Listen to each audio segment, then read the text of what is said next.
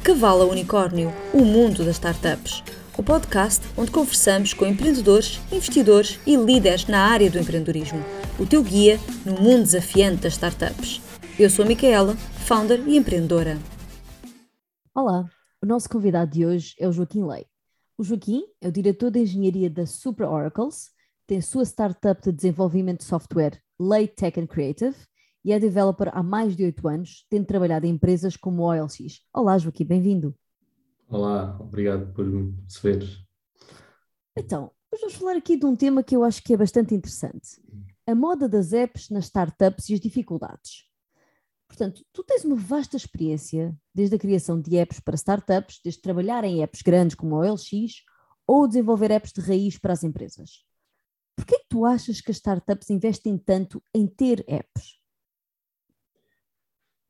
Tem a ver também com o teu, com o teu modelo de negócio e a maneira como tu queres chegar aos teus utilizadores finais. Um, talvez seja um pouco porque nos anos, digamos, 2010 para, para a frente, havia o furor das apps, todas as, todas as empresas queriam ter apps e, por um lado, os equipamentos na altura não estavam tão bem com sites, os sites não estavam preparados para devices mobile e fazia mais sentido as apps e de certo modo ainda temos um bocado essa cultura em que precisamos de uma app para ser levados a sério. Um, pronto, acho que é por aí. E achas que isso é uma cultura verdadeira? Ou seja, tu consideras que a grande maioria dos negócios deveria ter, ter uma aplicação móvel? Não, acho de maneira geral não. Uh, acho que podemos chegar muito longe hoje em dia com uma web app, ou seja, um site responsive que tem a maior parte das funcionalidades que são necessárias, Obviamente, se formos falar uma empresa como uma Uber ou uma Glovo que necessita mais do hardware, nomeadamente do GPS, uma aplicação como Snapchat que tem muitas funcionalidades que envolvem AR, a câmera, pronto, quando falamos de usar os sensores e o hardware, realmente faz sentido usar uma web app. Para chegar a informação aos utilizadores, já, acho que já hoje em dia já conseguimos chegar muito longe só com uma web app. Portanto, aqui para quem não é tech, uma web app aparece uma aplicação, mas não é uma aplicação, estou certa? Exatamente. É basicamente um website que foi feito para ser consumido, entre aspas, num telemóvel, em que o seu foco principal é ter uma experiência de utilizador boa no telemóvel e não, não necessariamente no computador. Ok. Eu depois vou-te perguntar como é que isso se faz, mas deixamos isso um bocadinho mais para o fim. Um, mas isso é interessante. Então, tu achas que deve haver um propósito maior para que as empresas tenham uma app? Sim, acho que deve existir realmente uma razão, seja física, como eu estava a referir anteriormente, dos, da câmara, o GPS, ou ser realmente a maneira como tu queres chegar aos utilizadores. Uh, um bom exemplo, nós temos redes sociais, TikTok tem câmara, usa muito a câmera, as pessoas gostam de consumir uh, o conteúdo no telemóvel, faz todo o sentido ter uma, uma, uma app mobile. Um, para listar o exemplo que uh, tínhamos falado há uns tempos, para listar simplesmente produtos ou informação, devemos tentar primeiro ir pela abordagem de um website e ver se realmente conseguimos chegar à frente só com um website antes de tentar desenvolver logo no início uma aplicação mobile. Ok, portanto, se eu tiver um e-commerce, portanto, se eu tiver um site de venda de roupa, achas que poderá fazer sentido eu querer ter uma aplicação associada a esse site? Ou seja, quando eu digo faz sentido, se faz sentido é se pode ser considerado uma mais-valia. Sim e não. Se for uma loja, a tua loja, digamos, estás a vender um um, leque de produtos, talvez não. Se fores um marketplace como o eBay, uh, o Etsy, uh, apesar de não ser um e-commerce, temos o Airbnb, pronto, estamos a, a, agregar bastante informação e podemos então tirar partido de ter uma aplicação mobile, porque mesmo nos dias de hoje, apesar da tecnologia web estar bastante desenvolvida e otimizada, a experiência do utilizador numa mobile app ainda é diferente e, e digo melhor por experiência própria, uma aplicação bem feita tem sempre outro, outra experiência. Ok, portanto, numa fase inicial, não aconselharias a uma startup, uma empresa pequena, a não ser que tenha um propósito maior, como tu dizias, ter que usar uma, um feature específico como o GPS ou, ou, entre outros? Ou aconselharias, mas aqui com algumas notas como ser uma web app, por exemplo? Sim, exatamente. Iria mais por esse caminho. Talvez tentar primeiro com uma web app e, claro, uh, não é uma decisão que, que previna no futuro. Nós então desenvolvemos uma aplicação mobile, se faz sentido, validar o mercado, acho que para além de ser mais rápido, fica mais barato em termos de custo de desenvolvimento. Começámos com uma web app uh, e então quando existe uma necessidade real, uma necessidade verdadeira de ter uma mobile app, podemos então pensar em desenvolver a tal aplicação. Ok, então eu acho, que é aqui uma, uma dúvida, pelo menos, que eu tinha de desenvolver a aplicação no, no meu negócio anterior, que era a dificuldade que existe depois de ter a app criada. Não sei se consegues partilhar connosco o que é que isso significa. Portanto, uma pessoa cria a app, é um custo uma vez só e temos a app para sempre e está resolvido. Há outras coisas associadas. Conta-nos um bocadinho. Definitivamente que não, infelizmente. temos o custo inicial de desenvolver a aplicação. Se a aplicação for nativa, temos o custo a dobrar, porque temos a desenvolver a mesma aplicação para a plataforma Android, a plataforma iOS, e depois temos a manutenção, que muitos dos erros e dos problemas que normalmente temos de estabilidade vêm com a utilização dos utilizadores, uh, vários modelos de telemóveis, uh, várias condições, seja conexão, seja, uh, no caso específico de Android, qual a versão do Android que temos. Um, temos um, up, um update do sistema operativo, seja iOS ou Android, gera novos problemas, ou seja, estamos sempre nesta, nesta corrida que não conseguimos chegar nunca ao fim porque temos a manutenção e o desenvolvimento de novas features. Ok, portanto é muito mais do que aquele primeiro custo inicial que deve ser calculado. Muito mais, sim. Muito mais. Isto parece que nós estamos a dissuadir as pessoas de criarem apps, não é por aí, é mais terem um propósito específico para o criar. Agora, falando sim. aqui nas próprias apps, quando vem um cliente ter contigo, porque tu tens o teu, o teu próprio, a tua própria empresa, desenvolvimento de aplicações e software uh, mobile e, e, digital, quais são as principais dificuldades em explicar a um cliente o que é que se pode ou não fazer numa aplicação? Hum. Muitas vezes essa questão é mais a expectativa do tempo que demora e, por consequente, o custo que demora a desenvolver certas funcionalidades numa aplicação. Algo que aparentemente para o utilizador final é simples, porque já vimos em centenas de outras aplicações, quando é para se desenvolver de raiz, é muito dispendioso, tanto em tempo como em custo. Um, daí que eu tento, quando tenho um cliente que tem a ideia de fazer uma aplicação mobile, tento perceber realmente qual é o propósito, se existe realmente uma, uma razão específica para irmos por essa solução e não pelo, pelo meu web app. Portanto, sim, sim. os clientes gostam de ter as coisas rápido e todas completas, é isso? Sim, sim, rápido, barato e bem feito, sempre. Isso é com tudo, acho eu, não é só com as apps. Não, é com tudo. Acho que é algo que nós na indústria developers costumamos dizer, só, poder, só se pode escolher dois, entre ser rápido, bem feito e barato. Nunca dá para ter os três. Ok, faz algum sentido. Mas vendo do ponto de vista de quem não percebe de tecnologia de forma tão aprofundada como tu, porquê é que já existe uma tecnologia criada em alguma aplicação, por exemplo, numa espécie de copy-paste para uma nova aplicação? Existem essas soluções. Até temos vindo a ver bastante um movimento do no-code ou low-code, em que seja website builders, mobile application builders, são uma solução viável para quem tem um produto de certa maneira definido, que sabe que vai ser aquilo e somente aquilo. O problema com essas soluções é quando nós queremos depois implementar as nossas ideias, é, que saem um pouco fora desse molde que essas ferramentas nos dão, e é aí que o copy-paste começa a ser mais problemático e essa solução acaba por nos fazer, passado um tempo, refazer a aplicação de raiz como nós queremos. Ah, pode ser visto como uma boa solução para testar o mercado, mas temos de ter em conta que há essa possibilidade de termos que refazer a aplicação novamente. Ok, portanto, não aconselhas a longo prazo, mas aconselharias a curto prazo para testar se a aplicação funciona, é isso?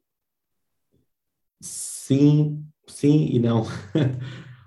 Se nós sabemos que aquela solução não vai ser viável a longo prazo, é uma questão de custos. É mais importante o time to market.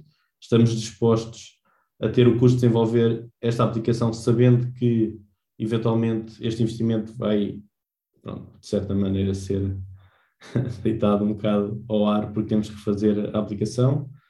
E eu definitivamente recomendava mais se realmente nós sabemos, ok, a minha aplicação vai ser isto, eu quero que faça isto e é só isto. E aí então podemos ir para essas soluções uh, desses application builders. Achas que também pode ser uma solução para testar um novo conceito de negócio ou um novo mercado antes de investir, não sei, 12 mil euros, 15 mil euros numa nova aplicação, investir se calhar 2, 3 mil a fazer uma, algo mais simples ou não, é, ou não partilhas dessa opinião? Sim, acho que sim. Uh, daí temos o exemplo do Shopify, é ótimo, é um ótimo exemplo para testar o mercado porque conseguimos ter uma store, conseguimos ter um site, podemos validar a ideia de mercado e quando achamos que o Spotify como plataforma já nos consegue dar as soluções que nós queremos, então podemos investir já tendo a nossa ideia validada, de certa maneira. E quem diz Spotify diz outras ferramentas parecidas. Temos o Squarespace também para construir websites, que hoje em dia também já nos permite ter uh, portais uh, que um, cobras para ter acesso, para tu poderes, não sei, vender os teus produtos ou vender o teu conteúdo. Só para fazer aqui um pequeno parênteses, o Shopify é, uma, é um site que nos permite construir sites de e-commerce pagar um FII mensal, portanto, o, acho que o valor neste momento são 29 euros por mês e já tem tudo construído. Uh, permite-nos colocar todos os nossos produtos à venda, permite-nos gerir os estoques, permite-nos ter um, um back-office, portanto, uma parte de trás do website onde nós conseguimos gerir o que está escrito, conseguir adicionar estoques, adicionar uh, artigos e etc. Algo que, se tivéssemos fazer de raiz, seria muito mais caro, diria eu. Muito, muito mais caro. Seria daí o sucesso que estão a ter. Uh, permite que nós consigamos ter um, um valor relativamente reduzido uh, já as ferramentas que precisamos para iniciar um negócio online. O e-commerce é o melhor exemplo que temos, o Shopify, que já tem todas as ferramentas feitas a pensar nessa solução. Enquanto se for, forem falar com uma empresa como a minha, em que temos de fazer tudo de raiz, vai ficar exponencialmente mais caro porque está a ser feito para esse cliente, para esse produto. E apesar de eu achar que quando se faz para um cliente específico ficar muito mais bonito, muito mais uh, tailor-made, agora não me recordo a palavra em português, ah, mais personalizado, uh, é também mais difícil de editar, não é? É mais difícil, sim. a menos que seja feito já com essa funcionalidade em mente. Uh, de certa maneira, quando é entregue um trabalho, é o que está feito, enquanto o Shopify tem o back-office que permite as alterações.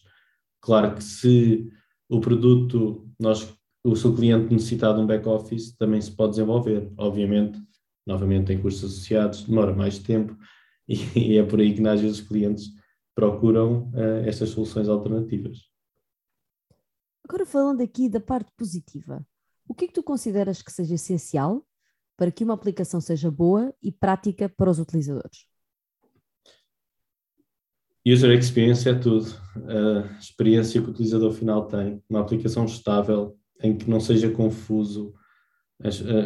É melhor ter uma, uma aplicação mais simples que funcione do que uma aplicação com muitas ideias mal executadas. Um, e, pronto, e que não, obviamente tenha a sua estabilidade, não tenha, não tenha erros, não tenha problemas da aplicação deixar de funcionar uh, e que esteja alinhada às funcionalidades que o produto ou a empresa quer para os clientes finais. Portanto, explica-nos um bocadinho melhor o que é, que é o User Experience, por favor. Sim, User Experience, uh, resumidamente, é o utilizador instala a aplicação e quando quer tomar uma ação, consegue o fazer sem grande, grande dificuldade, sem ninguém ter que explicar. Uh, um bom exemplo, se calhar, seria o Clubhouse, há uns tempos, em que era muito simples a user experience, porque nós abrimos a aplicação, tínhamos uma listagem de podcasts ao vivo que estavam a acontecer, clicávamos para selecionar um e estamos a ouvir. Era apenas isso que estava para fazer. Simples, sim, mas fácil, intuitivo, bastante intuitivo. E user experience, tanto é o texto que nós colocamos, a complexidade dos flows do utilizador, seja criar uma conta, é fácil criar a conta, é difícil, um, e aí por diante. Portanto, daquilo que tu me estás a dizer, tu consideras que seja mais importante para o consumidor final uma aplicação fácil de utilizar, uh, com menos coisas, portanto, com menos features, do que uma mais complexa? Por exemplo, considerarias mais importante o Facebook uh, deixar comentar, fazer likes, partilhar, etc., e ter bugs, ou só, por exemplo, fazer likes? Definitivamente só fazer likes. Mas não é o moto especificamente do Facebook. O Facebook gosta de testar, também tem um outro volume de utilizadores, é verdade, mas eu, como utilizador final, uh, prefiro ter uma aplicação sólida em que sei que as coisas vão funcionar. Agora, muitas vezes não está alinhado com a ideia do produto, nós precisamos testar, ninguém sabe se uma ideia vai resultar ou não, e faz parte de, às vezes, as aplicações terem funcionalidades que não estão muito sólidas e os utilizadores acabam por uh, sofrer, mas acho que é um trade-off que tem que ser pensado. Ok, estou-me a lembrar de vários exemplos de pessoas que tentam criar aplicações hiper complexas porque querem tudo e depois acaba por não funcionar nada bem por causa dos timings. Ou achas que isso foi mau desenvolvimento? É um pouco os dois. Temos a expectativa do timing, temos às vezes as funcionalidades não são pensadas a, até ao fim, um, pronto, e depois temos a parte de deadlines, como estavas a referir, em que precisamos as coisas feitas até aquele certo dia e como nós na parte de desenvolvimento não temos o tempo necessário, acabam por existir bugs e problemas. É normal, é o expectável. O expectável para os techs, não o expectável para, para, para quem quer as apps rapidamente, não é? Isto, tem, isto e... sem nenhuma crítica. Sim, sim, nós entendemos. É, é difícil também explicar a quem não é tech a dificuldade que é às vezes, ou a diferença que faz ter o tempo necessário para desenvolver as features uh, com uma base sólida e principalmente nos mundos das startups, simplesmente não há esse tempo, porque se nós formos focar-nos a desenvolver aplicações de alta qualidade, não, nunca chegamos a ir a mercado. Faz parte. É mesmo assim que funciona. Ok. Então, voltando um bocadinho atrás àquilo que tu tinhas referido em relação ao no-code ou low-code, portanto, construção de aplicações de forma mais simplificada e que até uma pessoa que não seja developer pode fazê-lo, certo? Exatamente, sim. Eu conheço aqui alguns exemplos, o Bubble, o Flutterflow. O que é que tu achas destas tecnologias, por exemplo? Não conheço essas duas especificamente, mas uh, assumindo que são mesmo que pronto, há muitos outros players no, nesse mercado, acho que são uma ótima solução para testar a viabilidade de um produto, de uma ideia, e quem sabe, se a ideia for pronto, uh, simples o suficiente, assim dizendo, pode ser uma solução ótima, pois o, o custo de desenvolvimento é mitigado é muito, muito menos e podemos apostar mais em marketing, em, em testar a ideia, uh, uh, focar-nos na acquisition de utilizadores um, e, claro, pronto, também depende do quão central é a aplicação. É simplesmente algo que nos ajuda ao produto ou é o produto? São essas questões que também têm que ser levantadas antes de ir com essas escolhas, diria eu acho que tu, tu tocaste num ponto que devia ser crucial. Se for o produto, o que é que deveria, o que é que as pessoas deviam fazer? E se for complemento do produto, o que é que tu sugerias que se fizesse? É a alocação de fundos. Se for o produto, se calhar é melhor alocarmos os fundos em ter um bom produto. Se é algo que está a suportar, a ajudar ao produto, se calhar não tem tanta importância. Um, um exemplo, por exemplo, digamos temos uma empresa, até pode ser tech, mas que está a focar na logística, quer resolver o problema last uh, mile, algo assim, em que a aplicação mobile é simplesmente para os condutores saberem onde têm de entregar, quais são as encomendas que têm, um, uma questão de gerir stock, ou neste caso armazém. Se calhar não, não precisamos de investir muito numa aplicação robusta e talvez essa, essas soluções que tu apresentaste dão. Uh, se calhar podemos focar mais em resolver realmente o problema da logística, como é que podemos otimizar as rotas, como é que podemos uh, ter preços competitivos. Aí isso será o produto, a aplicação é simplesmente para ajudar à resolução do problema. Gostei imenso do teu exemplo, acho que deu para entender qual é a diferença entre ser o produto ou ser eh, um complemento ao produto. Agora uma pergunta que é parecida com o ovo e com a galinha. O que é que tu aconselhas okay. aos teus clientes normalmente? Aplicação nativa, e portanto isso significa duplicar o desenvolvimento, não é? Um para iOS e outro para Android, ou aplicação uh, híbrida, que dá para os dois. Híbrida não é a palavra certa, é aplicação. É costuma-se usar o híbrido. Híbrida? Uh, ok. Sim, acho que é esse o termo, sim. sem, sem querer me repetir, uh, se realmente fizer sentido uma aplicação mobile, tentamos sempre que o cliente tenha mais por menos, assim dizendo. Uh, se a qualidade for realmente muito, muito importante, nativa é melhor, é muito mais cara, mas é melhor. Se conseguimos ir com uma plataforma híbrida, ótimo. O nosso cliente vai ter a aplicação que queria com muito menos custo. Às vezes, a metade do, por metade. E, claro, isso é ótimo. O desenvolvimento é mais rápido, mais barato. Não há que enganar. Uh, mas, claro, se for produto, é discutível. Não esquecendo que o Facebook, sendo uma aplicação tão utilizada como é, é uma aplicação híbrida, por isso é possível. Hum, ficamos a pensar nisso. Agora, uma, uma pergunta um bocadinho mais lata. Como é que tu vês as aplicações no futuro? Elas vão ser o futuro ou vão ter menos relevância?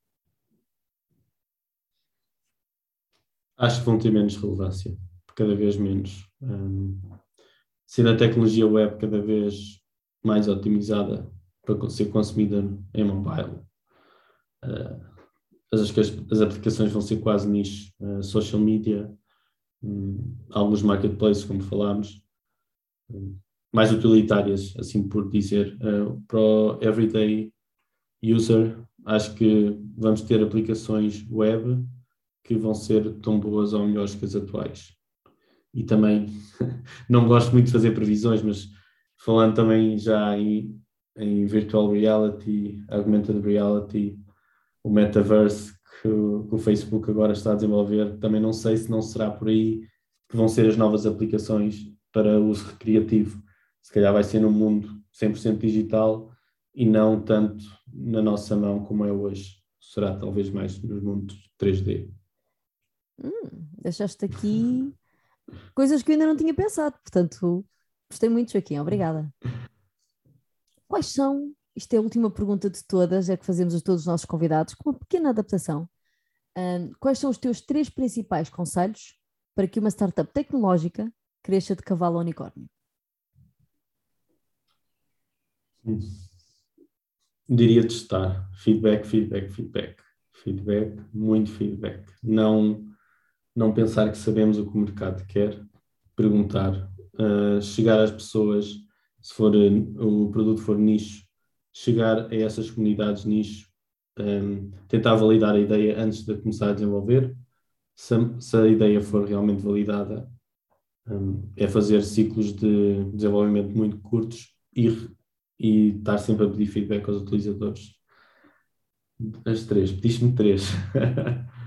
uh, Ah, a segunda, sem dúvida, a equipa. Ter as pessoas certas, acho que é mais importante ter as pessoas mais qualificadas. Ter uma cultura, principalmente quando as startups são uma equipa pequena, convém termos as pessoas com que consigamos trabalhar e gostamos, e claro, tem que ter a, a sua capacidade técnica, a sua business knowledge, dependendo do cargo, mas sim, a equipa. E terceiro, escolher um, resolver um bom problema, um problema real, resolver um problema para, maior, para o maior número de pessoas possível. Ok, muito bem. Joaquim, foi um prazer. Adorei falar um bocadinho sobre o mundo das aplicações e do mundo digital. Obrigada por teres ficado aqui connosco. Obrigado, Miquel. Foi um prazer. Obrigado. Para saberes mais sobre o mundo das startups e cresceres o teu negócio, subscreve o podcast na Apple Podcasts, Spotify ou Google Podcasts e partilha para não perderes pitada. Até à próxima e bons negócios!